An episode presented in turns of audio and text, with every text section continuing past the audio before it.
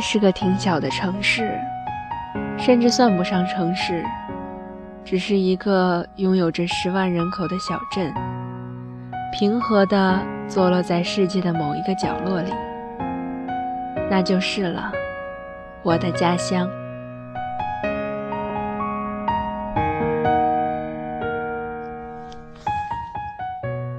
我一直都觉得我的故乡是个顶没有特色的城市，没有辽远的山川，也没有清澈的溪流，看不到灯红酒绿，也握不住霓虹流萤。它只不过是可以当做旅人落脚的一个停歇点。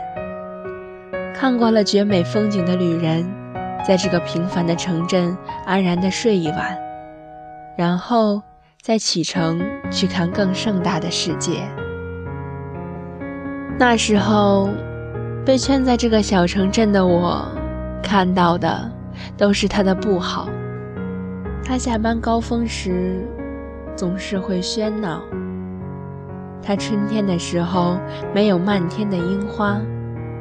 他甚至不曾拥有我喜欢的衣服品牌。我的眼里。能看到的只是他普通的不能再普通的面容。我看了十八年的面容，一直到我十九岁的这一年，离开了这个我生活多年的安乐窝，来到了另一个陌生的城市。这是一个临海的城。每天都能听到潮汐温柔的呼唤，远山如黛，明月如盘，就连悲伤都是轻柔的，很适合和所爱的人来流浪旅行，真的很适合。但是时间久了，我才发现，它并不适合作为我的安乐窝。的确，这里很好，真的很好，很繁华，但总是少了那三分温暖。后来，我也去过很多地方，极盛的北方，或是南方的水乡，但不管去的多远、多好的地方，永远都缺失着三分的温暖。只有在那个最最不起眼的小城镇里，只有在那里，幸福才是十足的，温暖才是满分的。前一阵子放了寒假，很久没见的老朋友来找我，他回到了这里，回到了这个我们一同上学成长的小地方。他在我家住上了一阵子。临走的那一天清晨，我们决定好好看看这座城。清晨破晓开始，街上人并不多。其实这里大多数的时候总是安静的，静的温和，但并不沉默。从河的东面开始行走，一直到河的西端，路过了我的小学。和高中，遇到了曾经认识的熟人，也遇到了温吞的老人，或是奔跑的孩子。就这样，缓慢地沿着河行走。冬天清晨的风很冷，但那一天阳光却很暖，照着城，照着路，照着我。我才发现，其实这是一个很适合居住的城市。